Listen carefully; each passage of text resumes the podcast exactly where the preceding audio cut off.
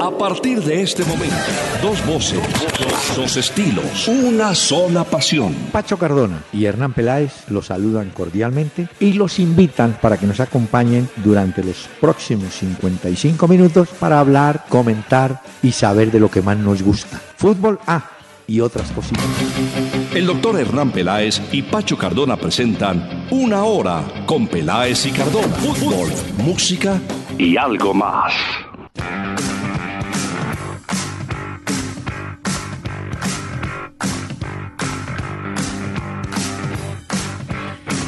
Muy buenas noches a los amables oyentes que a partir de hoy, durante un periodo, nos van a escuchar y nos van a encontrar en Acuario 1010 del AM en Bogotá. Pero no se preocupen, pasando esta temporada navideña, volveremos a nuestra frecuencia habitual en Candela. Pero por ahora vamos con los oyentes que nos van a seguir en el AM de Bogotá, Acuario 1010. Don Pacho, ¿cómo le va? Doctor Peláez, buenas noches. Buenas noches para todos los oyentes. Un abrazo para todos. Un saludo para los que se conectan aquí en Acuario 1010 AM. También hay gente que se conecta a través de la página para disfrutar de este programa en vivo en diferentes lugares del mundo. A través de www.peláez y Cardona hay gente oyendo en este momento en vivo y en directo.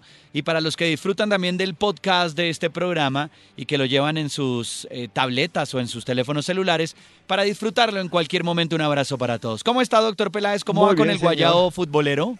No, no, no, tranquilo, porque he escogido un tema que tiene que ver con el dolor. Ay, doctor Y en el dolor hay lágrimas. Y una lágrima fue un tema célebre de Estelita Núñez, una cantante mexicana. Escuchémosla.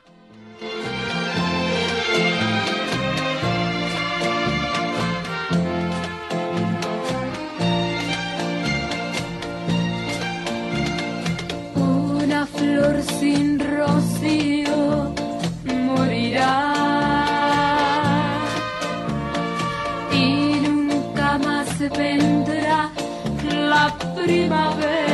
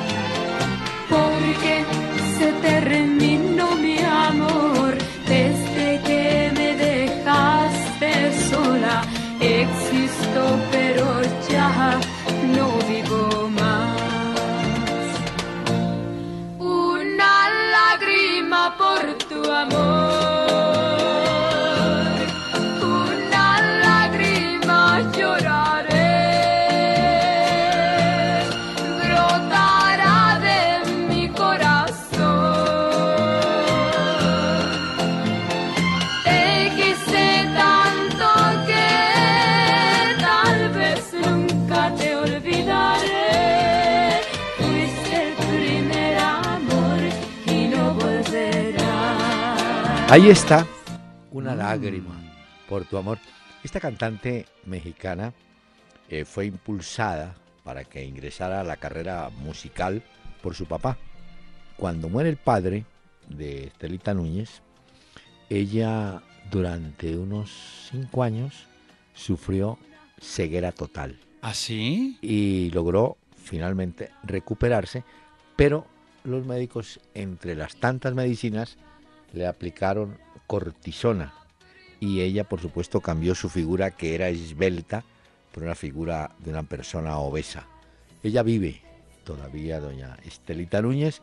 Este tema fue célebre, yo diría que en los años 70, por allá, Estelita Núñez con una lágrima, que es la que seguramente muchos colombianos Mm. de sentimiento derramaron después de ver anoche a la selección colombiana.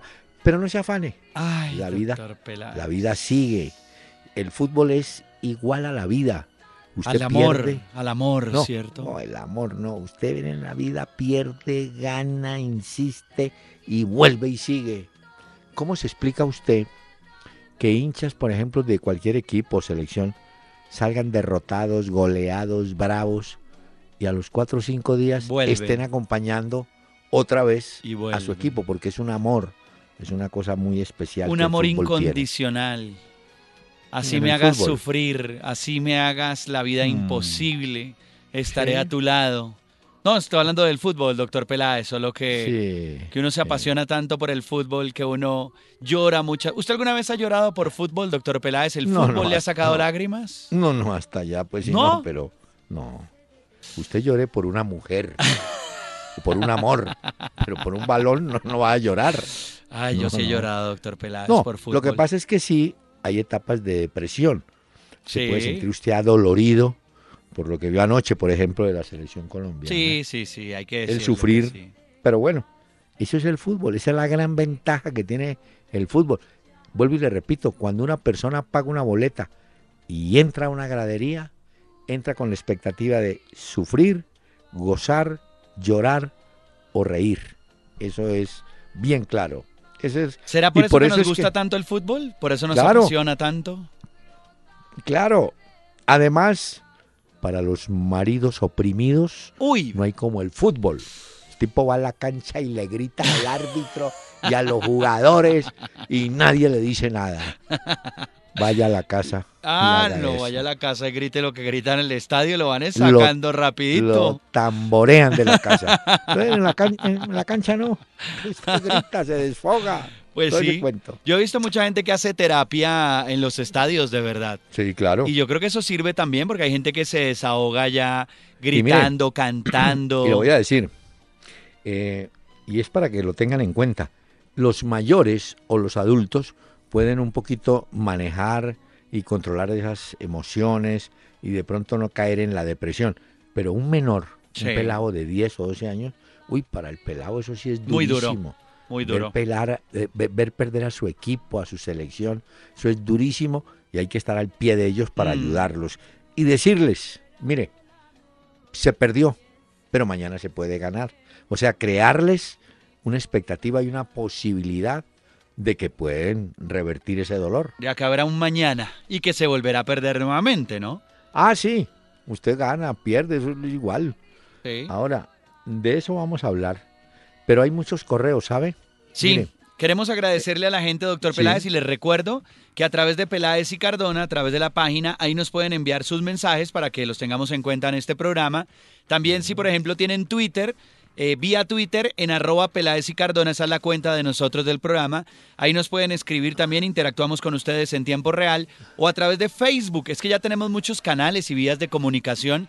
O sea que a través de Facebook, en la fanpage Peláez y Cardona, ahí también uno puede dejar mensajes y escribir, como cuando usted le escribe a los amigos o a la familia en Facebook. A nosotros también nos pueden escribir y por eso leemos sus mensajes en este programa.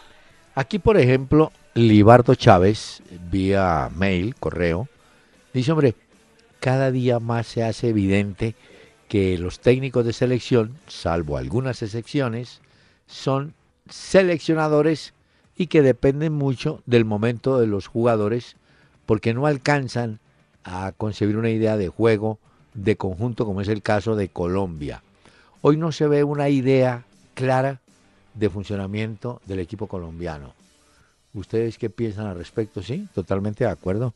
Es decir, usted no puede reunir un grupo y tenerlos cuatro, cinco, seis días y tratar de hacer lo que un técnico de un equipo profesional puede diseñar en un plan de un mes, dos o tres meses. ¿Cierto? Claro.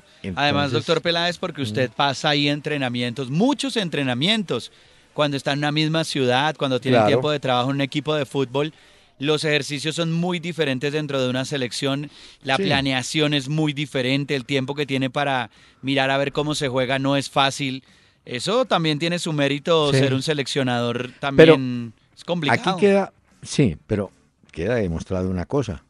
Si usted tiene buenos, buenos, buenísimos jugadores, el equipo le funciona, llámese selección o equipo. Si usted no los tiene, como puede ser el caso nuestro, pues hombre, eh, hay que confiar en, la buena suerte. Mire, yo le digo, eh, ¿cuántos partidos ha jugado que lo haya visto Peckerman Álvarez Balanta de lateral? Mm. Álvarez Balanta era central, defensa central en River. Correcto. Se lesiona, entra Funes Mori, se queda con el puesto mientras se recupera Balanta. Balanta. Y afortunadamente en su momento para Álvarez Balanta, Funes Mori es transferido a Inglaterra. Entonces Álvarez Balanta vuelve al puesto de central y con los días se va para Suiza como zaguero central. Usted le dice anoche a, supongo yo, Peckerman, vea hombre Álvarez, eh, jugado hoy de lateral izquierdo, que usted tiene zurda y tal. El jugador, hay dos posibilidades. El jugador diga, mire, profesor, yo no me siento bien ahí. Esa es una. Sí, sí, sí. Si el jugador es que se siente mal, si es que se siente mal, ¿no? Ahora, hay jugadores que dicen, no, yo me quedo callado y quiero jugar. Así me toque de lateral izquierdo y yo me entro. Y el técnico me reconoce como un hombre obediente y yo entro y intento jugar y le va mal. Pero ahí se corre un riesgo. Y es que a usted le vaya mal dentro de un partido, como lo que pasó. Y yo supongo que, que, el árbitro, el perdón, el técnico le pregunta al jugador, hombre, ¿usted se siente en capacidad de jugar en ese puesto? Y el jugador dirá sí o no. Si dice no, queda descartado. Y quién sabe si le vuelvan a ofrecer otra oportunidad. Y eso lo piensa el jugador, dice, no, yo prefiero entrar y a ver qué pasa. Y, y en ese qué pasa, le va mal como le fue anoche. Sí, lo que pasa es que también hay que decir una cosa eh, a favor de Balanta, y esto yo creo que los oyentes lo sabemos también, y es que, hombre, no es fácil eh, marcar a un tipo como Messi, o sea, eso no es fácil ni aquí ni en Europa, y muchos equipos grandes, incluso que disputan la Champions League, han dicho que es que de verdad es muy complicado. Ahora, esa es una cosa. Otra cosa es que usted también cometa errores en esa marca y brinde más espacios de los habituales y permita que entren mm. balones por ahí, por ese costado, que eso también fue lo que nos complicó ayer. Pero mire que, por ejemplo, dejemos al caso de Álvaro Balanta. Torres, Daniel Torres, no estaba por encima de Abel Aguilar. ¿Por qué? Porque Abel Aguilar lo venimos viendo en el campeonato, jugando en el Cali con Andrés Pérez, y lo estábamos viendo también con la misma selección. A Torres supimos que el Alavés, un equipo de media tabla. Sí, que hay que decirlo como es, ¿no? Claro, Así es. un equipo de media tabla. Él ganará buen billete, pero que ese equipo vaya a ser protagonista en, en España no lo va a hacer. Pero bueno, él hace su contrato y tal. Pero venía de una lesión. Recuerde que él en Alavés había perdido unos partidos y bueno, está regresando. Entonces yo creo que ahí Peckerman sí se le fue la luz en el tema de Balanta. ¿Por qué? porque Farid Díaz, con todas sus limitaciones de ataque, tiene más oficio como lateral. Fabra, sí, con todas sus limitaciones defensivas, aunque se le reconoce su posibilidad de ataque, está acostumbrado a ese puesto. En cambio, Álvaro Balanta no estaba. De manera que yo creo que se juntaron errores de, del principio. Así como se equivocó Peckerman con el puesto que le dio a Berrío, en el partido anterior, pues hombre, aquí también se equivocó. Que además nos sorprendió con la salida de Borja primero que la de Berrío. Sí. Porque Borja venía haciéndolo muy bien, pero también es cierto que le complicó mucho Chile la entrada a Berrío, lo anuló. Sí, sí. Pero también es cierto que si usted pone un, delantero, supongamos en esa posición, para que se meta dentro de los centrales de Chile, pues tiene que poner entonces un delantero que arrastre la marca y busque otro tipo de espacios, como lo mencionamos en la transmisión. Pero también, Peckerman, no. ¿Cómo va a salir a decir? Claro, él puede decir lo que le dé la gana, como dice Santos. Haga lo que le dé la gana. pero no puede salir a decir que es que estos jugadores no tienen experiencia. ¿Cómo vamos a decir eso si estos jugadores... Eh, Balanta ha jugado en Argentina, juega en Suiza. Eh, es decir, el Torre jugó aquí muchos partidos con Santa Fe, con Nacional y ahora en España. Eh, de manera que esa disculpa no es válida, porque si usted me pone un debutante absoluto. Hoy yo le digo, sí, tiene razón, se asustó, no estaba preparado, le dio miedo, pero un jugador ya con 30 partidos en la espalda, no puede salir a decir él que no, es que nos faltó experiencia, no. Sí, no, no. Carreta. No tiene presentación ahí. No, Packerman. Eh, pa Packerman. Packerman. Mire. Pero doctor Peláez, una cosa, mm. eh, lo que más me preocupa a mí de esto que hemos pasado de las eliminatorias sudamericanas, obviamente el resultado y lo que ya sabemos mm. en la tabla, que hoy estamos por fuera del Mundial, ni siquiera en la zona de repechaje, lo que más me preocupa a mí es que Argentina le gana a Colombia que también lo mencionábamos dentro de la transmisión que tuvimos por Candela, pero es que le gana sin despeinarse a Argentina a Colombia. O sea, ah, pues tampoco vamos a hablar pues que Argentina hizo un gran partido porque el rival tampoco le exigió que hiciera un gran partido. Argentina de cierta forma con un mes inspirado, con una línea mucho mejor, le ganó a Colombia sin tampoco hacer mayor esfuerzo como lo que ellos creían que Colombia les iba a complicar la vida. Peor el asunto, esa reflexión contra Peckerman. ¿Por qué? Porque Peckerman y todos, todos nosotros sabemos que Messi marca la diferencia. Entonces, si yo sé que Argentina tiene un jugador que marca la diferencia, hombre, intento, no digo que lo logre, intento hacer algo, montar un escalamín, eh, eh, ¿cómo?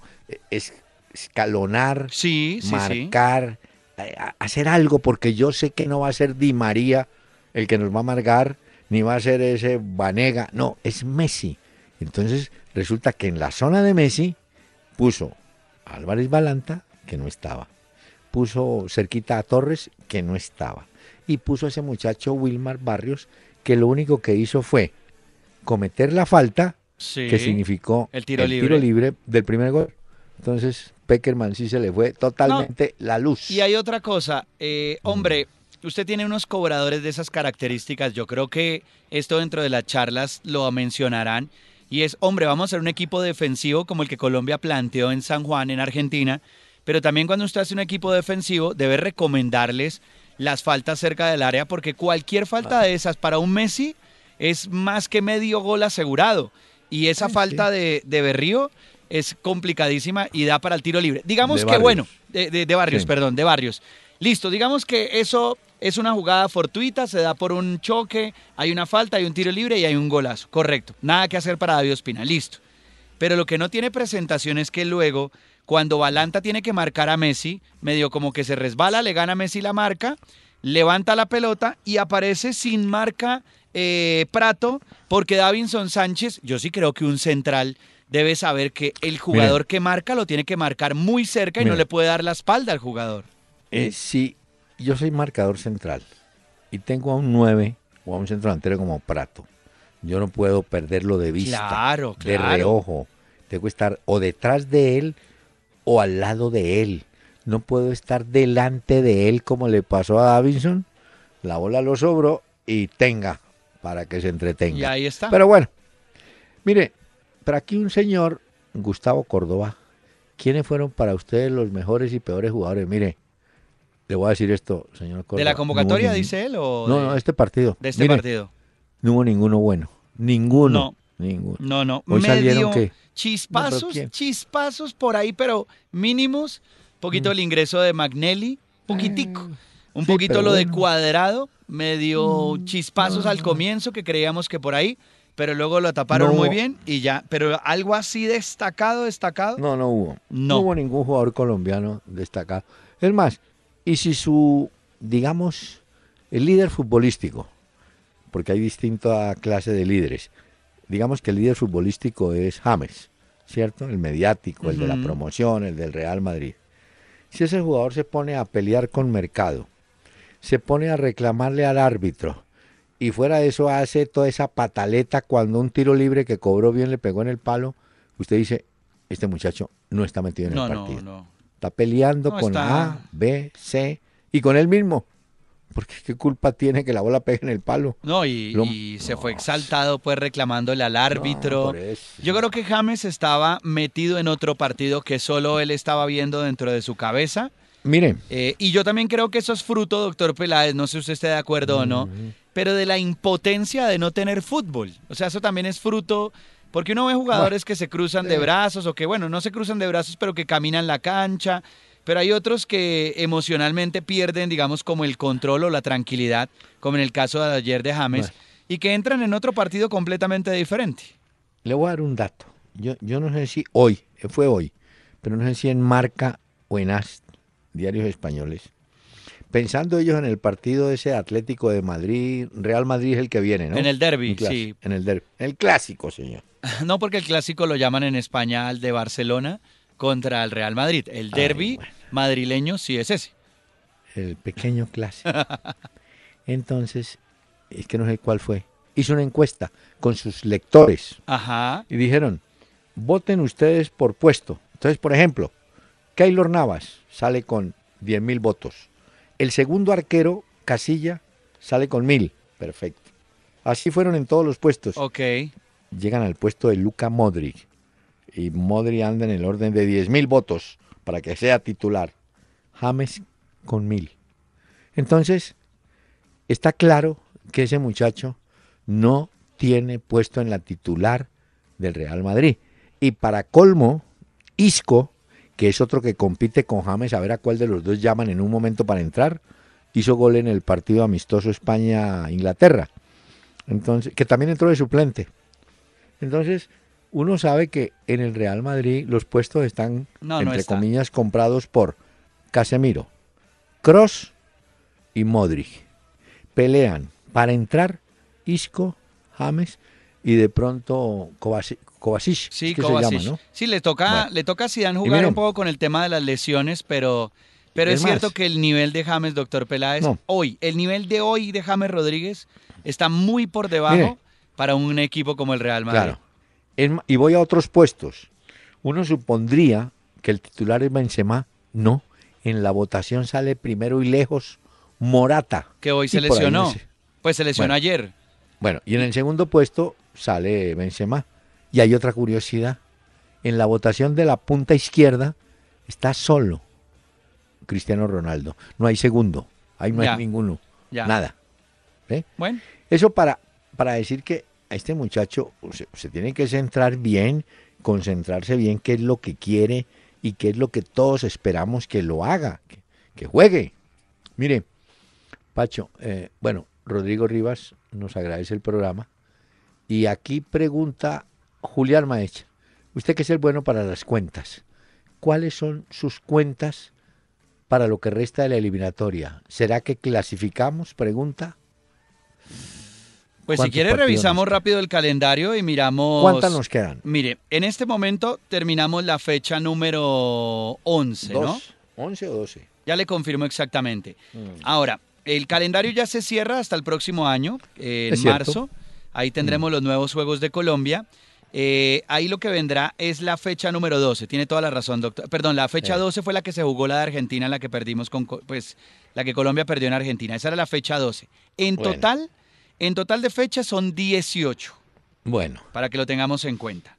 bueno. O sea, los puntos que quedan pendientes. O sea, nos quedan seis partidos. Exactamente, seis partidos. Ahora, Bueno. eh, de esos partidos, Colombia juega contra Bolivia en Barranquilla. Ese Uno. partido, a Bueno, como no. está la tabla el día de hoy, lo tiene que bien. ganar Colombia. No, por eso. En la casa nos quedan Bolivia, Bolivia.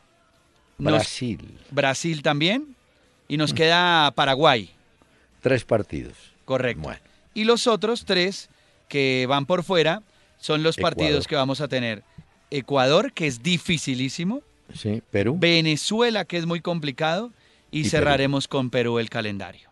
Es decir, aquí, para que no digamos mentiras, en este momento tenemos posibilidad de ganar dos en la casa. Bolivia y Paraguay. Sí, Contra Brasil, no Sí. creo. Bueno, dos. pero lo, pero- lo bueno de Brasil es que eh, cuando nos toque con Brasil, ya estará clasificado para el Mundial. Pues Ah, no sí, sé si es un aliciente o no, pero, pero No, contra una selección clasificada uno puede a lo No. mejor salir a matarse si es el caso. No, no, no. Deje tranquila ¿No? Brasil. ¿No sumamos De los, eso? tres, de los tres partidos, ganemos dos, Ok. que son relativamente cómodos.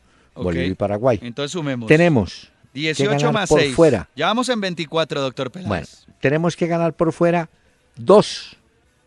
A Ecuador difícil, A Ecuador no le vamos a ganar.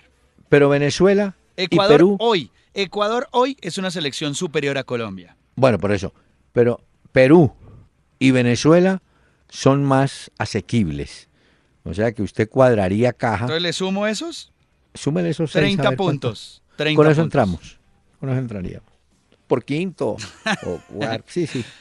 Pero hay que ser yo, lo veo a usted, yo lo veo a usted como muy... No, no, como es que pues, sí, haciendo sus cuentas, cada uno hace sus cuentas. De No, claro, pero- Pero es que usted eh, también pinta ese panorama de Perú. No, pero- ¿Quién le va a ganar a Venezuela allá? Si Venezuela No, es un no rival son- que siempre complica la Eh, vida allá. No, no importa. Pero yo le pregunto, ¿qué es más fácil? ¿Ganarle a Venezuela o ganarle a Brasil? Hoy, hoy, hoy, ganarle a Venezuela en Muy bien. Venezuela. Hoy, hoy. Exacto. hoy. ¿Y qué es más fácil? ¿Ganarle a Perú allá o ganarle a Brasil en Barranquilla? No, pues ganarle a Perú en Perú. Bueno, por eso. Pero bueno, Pero lo que pasa es que las elecciones cambian y de aquí a marzo, que será la próxima fecha, pues todos los partidos no los vamos a jugar en marzo. Hay dos. Pero de aquí a marzo pasarán muchas cosas. Lo que sí es cierto es que si Colombia no gana a Bolivia en Barranquilla, apague y vámonos. muy bien. Porque esos son contados, doctor Peláez. Usted los está contando y yo los estoy contando esos. Muy bien.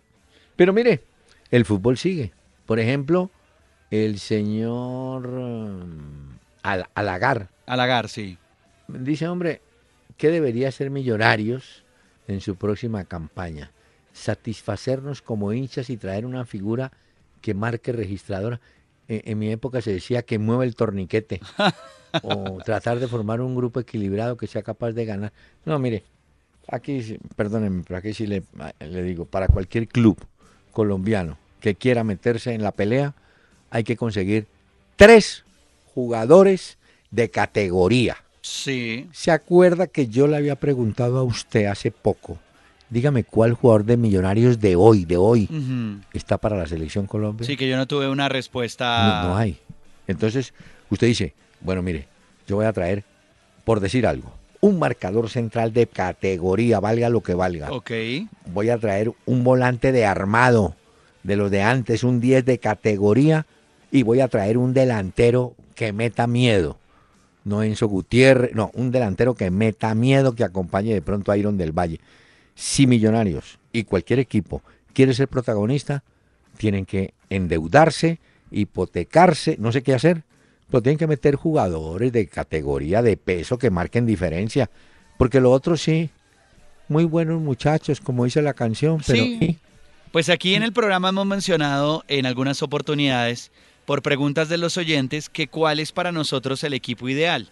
Y yo creo Sí. que hemos llegado a la conclusión, usted me corrige, doctor Peláez, si estoy equivocado, Mm. y es que uno tiene que mezclar veteranía, pero llámese veteranía, no estoy hablando de esa edad o cosas, no, estoy hablando de esa experiencia, jerarquía y gente joven que viene obviamente y que necesita aprender, digamos, para hacer un proceso generacional. Yo creo que esa es un poco la conclusión de lo que hablamos también. Traiga a estos jugadores experimentados de jerarquía y rodee también a esos jóvenes nuevos que vienen para que el equipo pueda tener, Sí. digamos, como más protagonismo.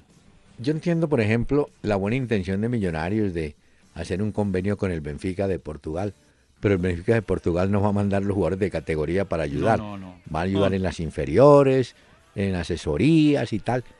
Los equipos profesionales de primera división tienen que ser protagonistas y no le pueden decir al hincha, no, ¿sabe qué? Espérenos cinco años. Y en cinco años, no. La gente quiere una cosa inmediata. Y la única forma es traer jugadores de categoría. Es que mire, yo me pongo a pensar los jugadores que hemos visto desfilar en los últimos años por Millonarios. Hablo de jugadores extranjeros para que no se mortifiquen los de acá. Millonarios le gastó plata a traer a un tal Bollero, Sí, sí, un me acuerdo. delantero, no. Después trajeron a un Falucho Silva, a un viejito ya que era Tejera.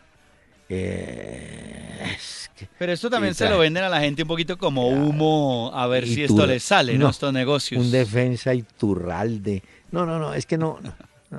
Ahora, Ahora, si esos, directiva esos, sale- esos metidos aparecen ese en todos los equipos, ¿no? No, Santa por- Fe no ah, se libra también de esa historia muchas veces. Señor, es que somos caídos del zarzo. Sí, aquí nos siguen embaucando con unos jugadores que no, no tienen. Dígame, cuando llegó Enzo Gutiérrez, que no, que venía de Chile y. Claro. ¿Qué pasa?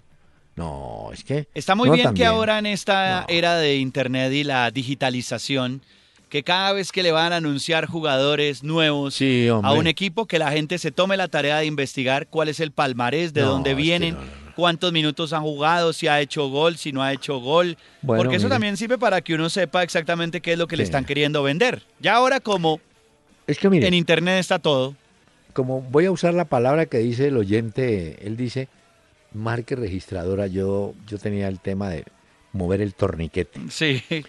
El Junior de Barranquilla una vez trajo al peruano Julio César Uribe y ese tipo movió el torniquete. Buen jugador y le dio alegría a la gente, un jugador de categoría, selección peruana. ya venía con años, pero lo hizo muy bien. Los equipos tienen que, que buscar cómo atraer a la gente y que no vayan a decir, no, es que no tenemos, sí tenemos plata, tenemos recursos, tenemos derechos de televisión. Hoy en día un equipo como Santa Fe, por ejemplo, que participa en copas, tiene recursos, que los recursos no se pierden, ahí están. Hay equipos en los que sí se pierden los recursos, doctor ah, pero hay otros que sí reinvierten eh, parte de la ganancia del año mm. en fortalecer el club bueno, caso de eso también hay que hablar, por ejemplo, de la administración que tiene Atlético Nacional, que la gente siempre dice, sí, pero esto es Ardila Lula y todo, sí, pero es que esto opera como una empresa autónoma también. Eso es muy triste que en Colombia haga carrera una reflexión, ¿no? Que hay equipos que prefieren quedarse en la B porque les va mejor, porque pagan menos, siguen recibiendo buenos auxilios de la parte de arriba y que entonces es mejor quedarse en la B, ¿no? No, eso no puede ser. Pues. Los equipos tienen que, entrar a, buscar forma de traer a su... ¿Qué tal usted con Hernando Ángel, Quindío y Popayán se quedan en la B por decir algo? No, y la gente, no, pues sí, conforme, sí, qué vaina. Sí, no, sí, seguimos otro. Y ellos haciendo plata. No, no, de acuerdo. Como el caso de ese cadena del Cúcuta. Bueno, mire, Nicolás Barrios, hubieran puesto el programa a las nueve, después de los aguinaldos de Candela. No, señor, no, no le pudo. Pero tampoco se angustien los oyentes que a través de internet en tiempo real, en Peláez y Cardona, pueden oír el programa. El podcast está disponible. si les gusta la radio, Acuario 1010. Hay diferentes formas de conectarse también. Javier Martínez está triste porque nos mandan a, la M. Es un castigo, según él. Y Jorge Armando Vera, que si el otro año vuelven al radio habitual de Candela. Por supuesto, señor. por supuesto. El otro año está, está a la vuelta. Estamos en la primera quincena de noviembre. Mejor ah, no, esto ya... Uy, señor. ¿Qué pasó? Los oyentes de Acuario 1010 están sorprendidos. Dirán, qué carreta la de estos tipos. y yo quiero ir a Estelita Núñez.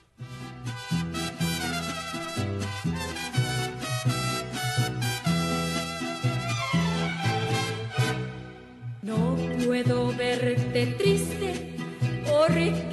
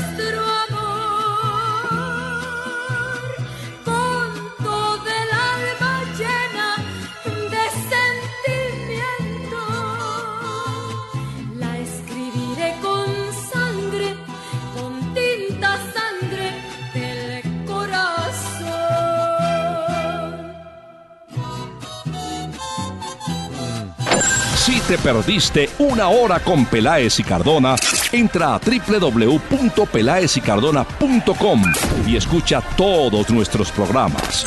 Una hora con Peláez y Cardona. Cuando quieras y como quieras.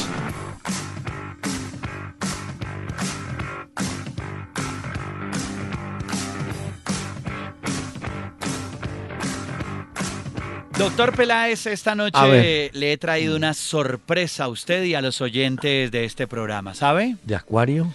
Sí, sí, sí. He traído una sorpresa. Me dijeron el fin de semana, Mm. llévele este disco al doctor Peláez, póngale esta canción, que cuando él la oiga seguramente se va, a acordar, se va a acordar de algo muy importante. Voy a ponerle la canción, a ver Bueno. si usted se acuerda de algo de esto que pongo acá. A ver.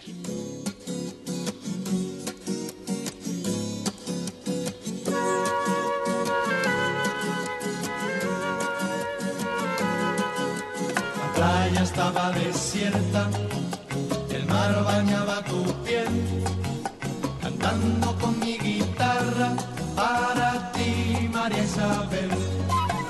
La playa estaba desierta, el mar bañaba tu piel, cantando con mi guitarra para ti, María Isabel. Este es un grupo que se llamó Los Payos. Es un grupo que se formó en Sevilla. Son sevillanos, tres amigos. Luego Sí. ingresó otro, se volvió un cuarteto, pero ya después él, tiempo después, volvió a abandonar la banda. En el año 69, esta canción, Doctor Pelada, llamada Sí. María Isabel, fue la canción de verano en España. Ah, sí. Y se llama María Isabel. Y me dijeron, es uno de esos clásicos Sí. del pop latino para que se lo ponga el doctor Peláez Bueno, del grupo bueno. Los Payos. Esto es María Isabel, vea.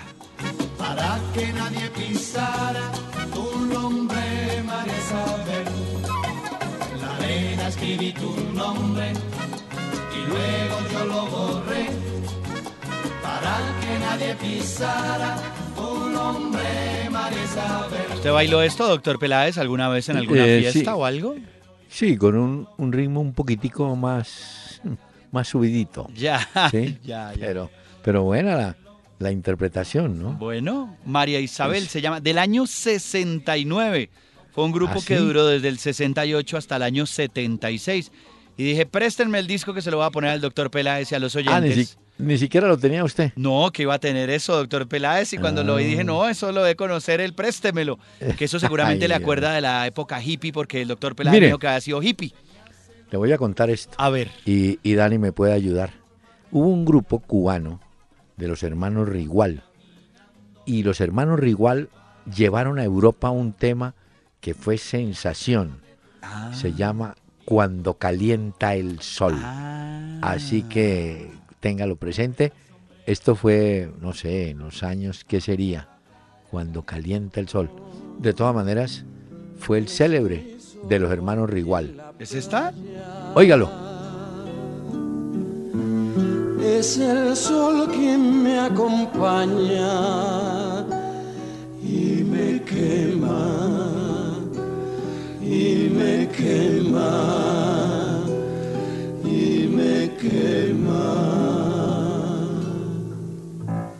Cuando calienta el sol aquí en la playa, Uy, Ah, eso suena tremendo. vibrar cerca de mí.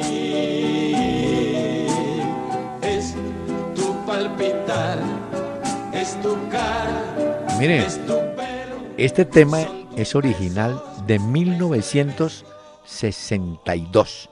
Los hermanos Rigual, yo recuerdo a uno, a Carlos, eh, el otro era Pituco, bueno, Carlos, vinieron muchas veces a Colombia, trabajaron en Nuevo Mundo y había un presentador que los, ¿sabe cómo los, los anunciaba? ¿Cómo?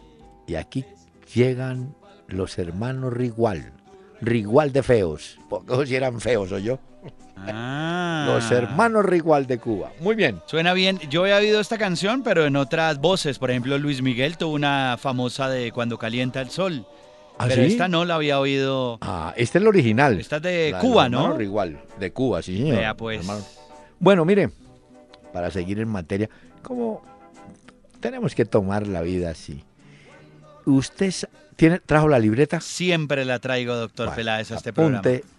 Esta historia. A ver. Resulta que me, me llegó un libro que se llama Historia de Nacional de Uruguay. Lo escribe un periodista, Andrés Reyes.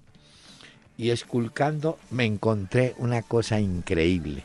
Yo no sabía esta. Hubo un partido hace muchos años entre Peñarol y Nacional, los clásicos rivales de Montevideo. Y en el Peñarol eh, jugaba mm, Chirimini. Usted decía, dije quién es, ni usted ni yo sabemos. Pero llamaba Chirimini. Ok. Y en Nacional jugaba Eusebio Tejera, que fue campeón mundial del 50 y fue jugador del Cúcuta Deportivo. Muy bien, hay un clásico. Y de pronto se arma el bonche entre Tejera y Chirimini. Y el árbitro se llamaba Galileo Bianchi. Entonces el tipo dijo, como la de anoche, tarjeta amarilla para Mercado y James. Este dijo, roja. En esa época no había tarjeta. Expulsados, Tejera y Chirimini. Muy bien, se metió en esa, en esa trifulca. vaca loca. Sí, se metió Obdulio Varela, el negro que fue capitán de Brasil en el Mundial del 50 y era capitán de Peñarol. Pero resulta que también se metió la policía. Entonces el Ja. negro Varela parece que agredió a un policía. Eh, lo empujó, quítese de aquí tal.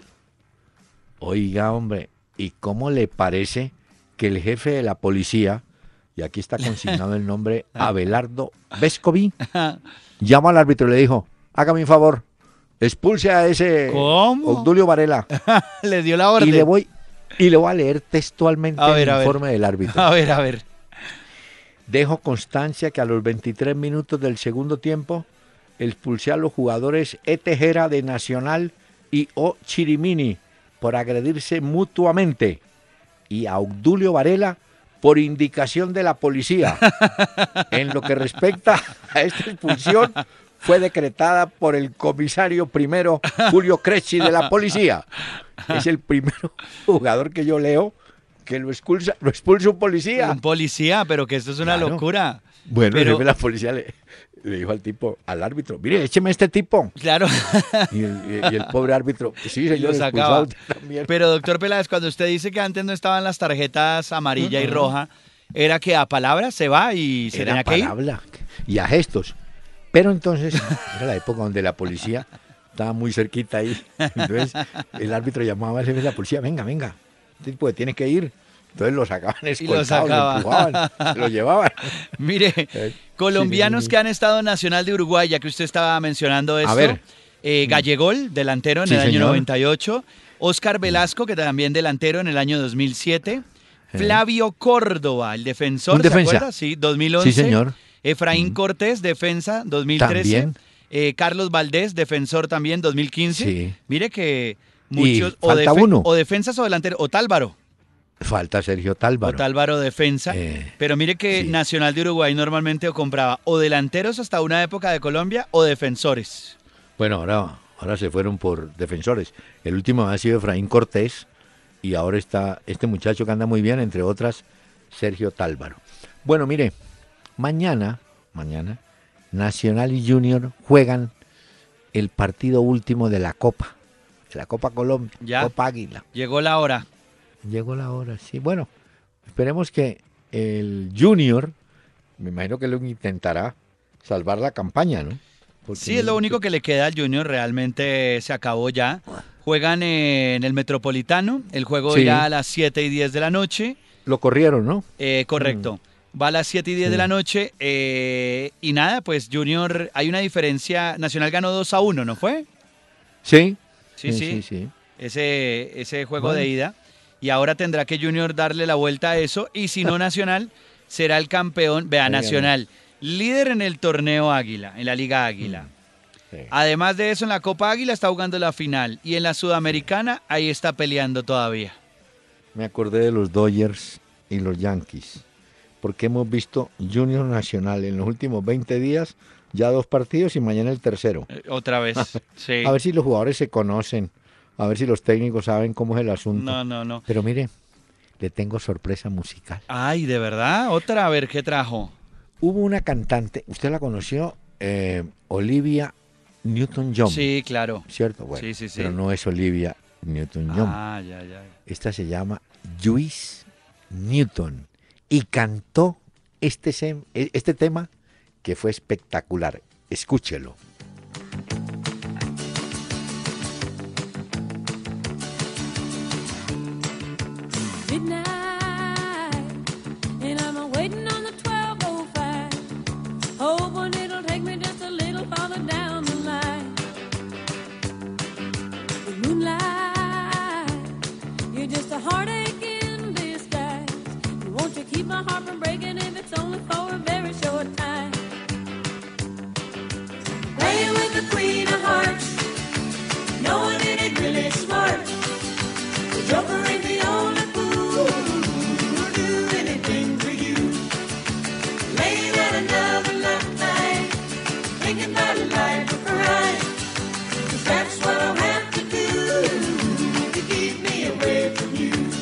¿Cómo le parece?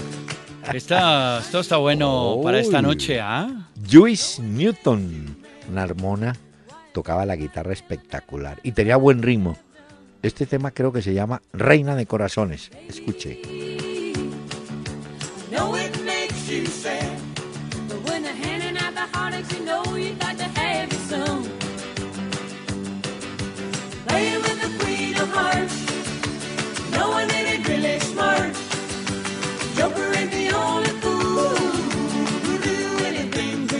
esto está bueno hoy. La música está muy buena también en el programa, doctor Peláez. Joyce. Me dijeron, escríbalo como jugo. Entonces puse Sí, claro. Joyce Newton. Me la mandó, ¿sabe quién? ¿Quién? Andrés Nieto, Ah, otro de esos gomosos de la música. de la música. Quiero aclarar que esa música tiene, tiene mensajes, se, se- entiende, ¿no? Como los que usted me trae a veces, que es puro Roberto de doctor entrada. Peláez, yo también se demoran ahí. Voy a seguirle trayendo canciones de esas características. ¿Sabe qué se nos había olvidado comentar antes de entrar ¿Qué? a otros temas? El caso de ese árbitro que fue suspendido en Inglaterra porque curiosamente la Federación Inglesa de Fútbol descubrió que el tipo eh, desde el primero de abril de, bueno, lo suspendieron hasta el primero de abril del año 2009, se llama Nick Bunyard. Resulta que el tipo era técnico o entrenador de un equipo llamado el From Town. Y lo suspendieron de toda actividad relacionada con el fútbol porque era un entrenador que apostaba en contra de su equipo. ¿Qué? No, qué tifo. Muy Del bueno. año del septiembre de 2014 hasta abril de Oiga. 2016, el tipo realizó 45 apuestas en contra del From Town. Obviamente todas las ganó porque pues él de- definía quiénes iban a jugar y cómo era y le descubrieron que el tipo hacía su chancuco, su robo por ahí Qué con las apuestas y lo suspendieron, doctor Peláez. Pero no se asuste. Aquí, en Colombia, ¿Qué? en el Once Caldas, jugó, creo que fueron cuatro partidos, un jugador con documentos chiviados. Sí, sí, sí, sí. Jugó con suplantación y nadie se, no se dio ¿De cuenta ni en el? Once Caldas ni en la Mayor. Como el Once Caldas quedó eliminado, pues no, no hay demanda, nada, nada, ¿no? Pero usted se imagina donde hubiera clasificado el Once Caldas a los ocho, los equipos que hubieran quedado por fuera le hubieran podido decir a la Mayor, mire, si este tipo jugó con unos documentos que no son. Yo creía que eso había pasado a la historia porque aquí, en el fútbol juvenil, se presentó mucho eso. Jugadores que figuraban sub-20 y no eran sub-20, eh, sub ¿me entiende? Ya, No, ya, ya, sí. Adulteraban los documentos. Hombre, ¿ah? No, es increíble. Y Bueno, no, no, no. Óigame, señor, hay un dato. Supo que Alexis Sánchez marcó anoche dos goles. sí, Bueno. sí, sí. Alexis Sánchez es el segundo goleador histórico de Chile. Pasó a Bambán Zamorano y solamente está a un, no, uno, dos goles tal vez de Marcelo Salas. De manera que en los próximos partidos Alexis Sánchez se puede convertir en el gran goleador de la historia de la selección chilena. Hablamos de la selección, ¿no? Y tiene 27 años. Fue escogido el Niño Uh. Maravilla, como le dicen, por la FIFA además como la figura de la fecha eh, de la eliminatoria. Y sigue haciendo goles, no se cansa. Y eso que estaba en duda, doctor Peláez, Eh. para ese juego entre Chile y Uruguay. Por eso Sí. fue que se perdió el partido frente a nosotros en Barranquilla. Pero Le la verdad es que, es que este tipo en el Arsenal y en la selección de Chile la rompe. Sí, mire, un dato. Usted supo pues que Messi tomó el micrófono. Lo vi, lo que vi. No habla, Lo vi. no habla, pero sí habló. Y bueno, hay una cosa, hay una frase en Ita- unas frases en Italia que dicen silencio estampa. Cuando los jugadores, o un técnico, el que sea, decide no hablar más con la prensa. Entonces la reacción es muy sencilla, mire. Ni a los jugadores se les pide que hable, sino que jueguen, ¿cierto? Y al periodista que no juegue, sino que hable.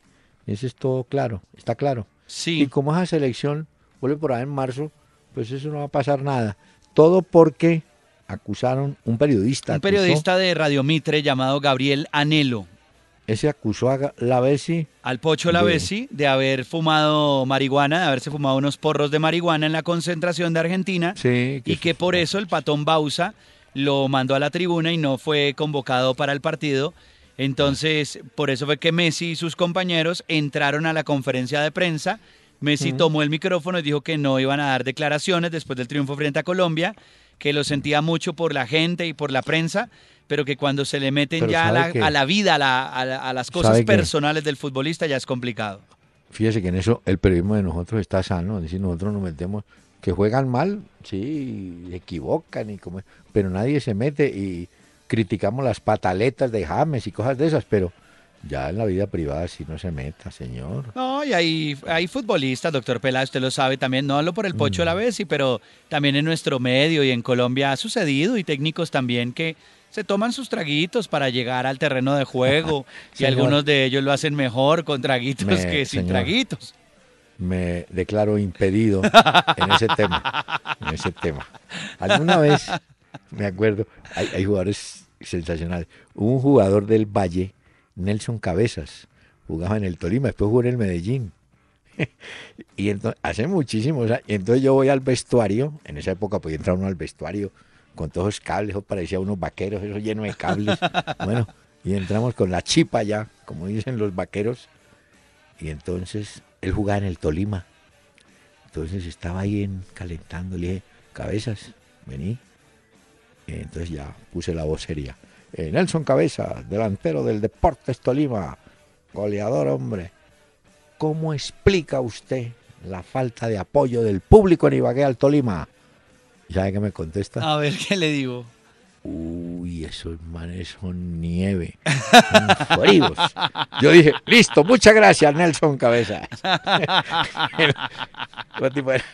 Nieve, frío, frío. Oiga, señor. Uy, mire, ¿seguimos? No, tengo que invitar. ¿Usted tiene música gringa? Sí, no le tengo, le tengo al grupo que A los payos. a los payos. A ver, los, los payos. sevillanos. Hay una canción que se llama eh, Una perla en el mar. Oiga esta Una canción, Una perla en el mar. Los payos desde Sevilla para recordarlos hoy.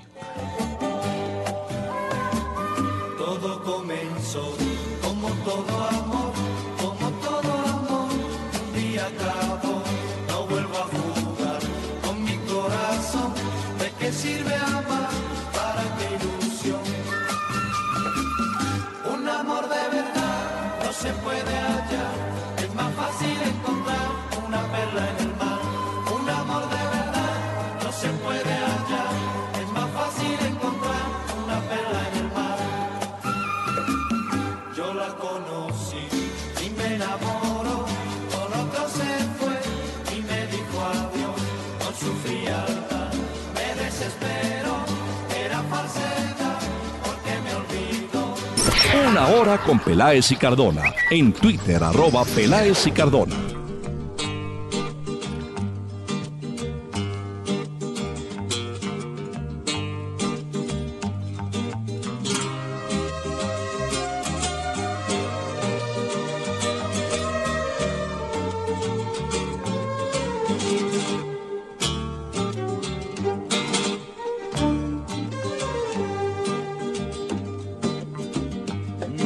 Hacia atrás, no quiero ver el camino.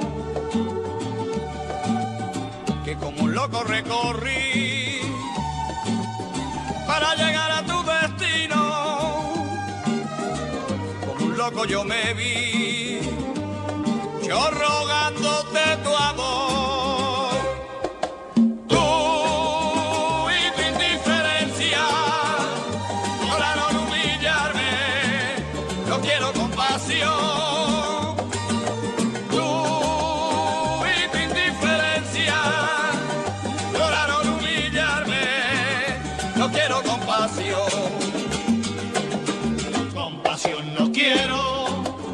bien. Los payos se llaman. ¿no? Los payos, sí señor, esta es compasión. Los sevillanos que nos acompañan el día de hoy, doctor Peláez. ¿Cómo la ve? Ellos no, ellos no pueden decir el fútbol, sino el fútbol. Sí, Er. exacto. Le meten la. Óigame, bonito el nombre del estadio de Montería, Yaracuay. Pero qué pesar. Hombre, están haciendo un esfuerzo, están construyendo la tribuna oriental, se va a ver muy bonito. Pero ¿cómo le parece que un sector colapsó? Hay un obrero herido Ah, y hay que tener mucho cuidado, pues, porque ya había pasado algo similar en Neiva con el Plaza Salcid. Entonces, los interventores de las obras, por favor, ¿no?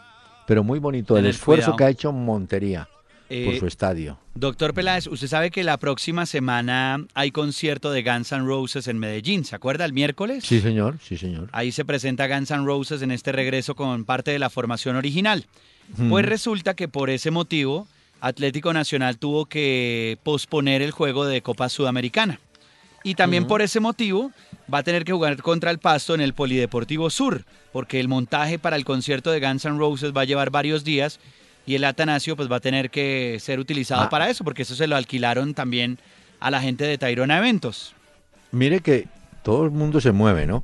Argentina ya anuncia que su próximo partido en marzo contra Chile lo va a jugar en la Bombonera, Sí. en el estadio de Boca Juniors. Hombre, Ahí también se hacen tengo- conciertos, pero es que espere, le termino de contar la historia rápidamente. Eh, el asunto viene a que me contaban los de Tayrona Eventos que hay un sector, hay gente de Medellín, de hinchas de Atlético Nacional, que han amenazado incluso muy fuerte a la gente de Tayrona Eventos por la organización del concierto, por haber tenido que postergar el, el juego de la Sudamericana. increíble. O sea, no, hombre. Eso es complicado, complicado. Pero mire, le estaba contando que van a jugar en la bombonera. En la bombonera, sí, contra Chile. Pero el, el presidente actual de Boca quiere construir otro estadio en ese barrio, pues, que es tradicional y El es barrio de La Boca. en la Boca. Eh, pero curiosamente, y a través de la embajada de Eslovenia, oiga bien, no tiene nada que ver, la embajada de Eslovenia le acercaron al presidente de Boca Juniors una propuesta para hacer una gran inversión, remodelar el estadio y ampliar la bombonera en 12.000 espectadores más. Ah. Los, pu- los pusieron a pensar, porque ellos pensaban terminar. Y, y la embajada de Eslovenia dice, mire, este es un sitio histórico, la cancha de Boca, ¿cómo la van a, no? A, a tumbar para... No. Entonces parece que hay una Mm. posibilidad grande. Y ahí en la bombonera, la selección de Argentina tiene una efectividad del 74.71%, lo indicaba hoy el diario Olé, pero Bueno. tienen una tienen una ahí un lunar histórico y Sí. fue la eliminación del Mundial del 70. Siendo técnico Pedernera, en la eliminación la, la perdió Argentina con Perú.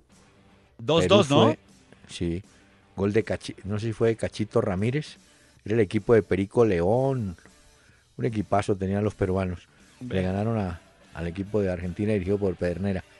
Pero mire cómo contrastan las opiniones. Usted vio que James, después del partido frente a Chile, se quejó del estado del piso. Sí. En cambio, le preguntan a un jugador del América de Cali de apellido Ayala, Camilo Ayala creo que se llama.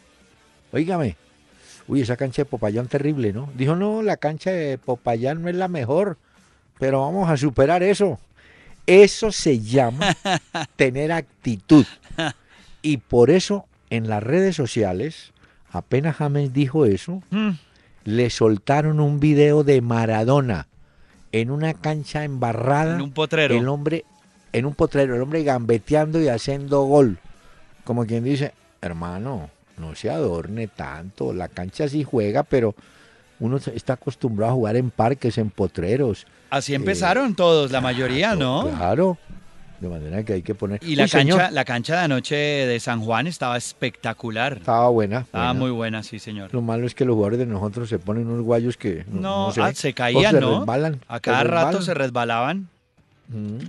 Bueno, Señor, una lágrima la va a cantar Estelita Núñez.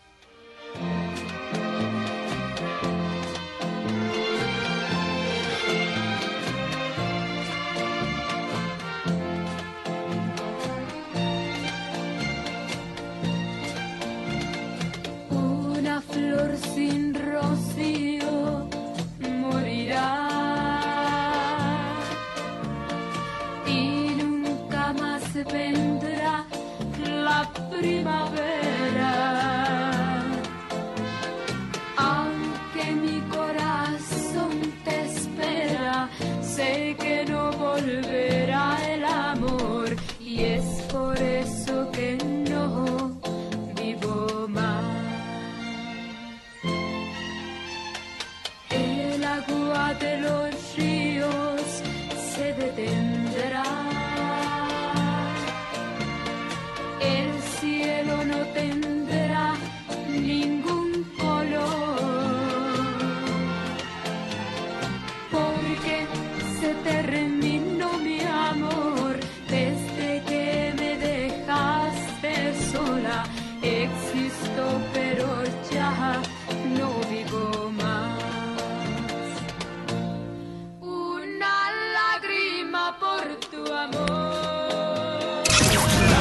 El doctor Hernán Peláez y Pacho Cardona regresarán mañana a las 7 de la noche para presentarnos Una Hora con Peláez y Cardona. Fútbol, música y algo más.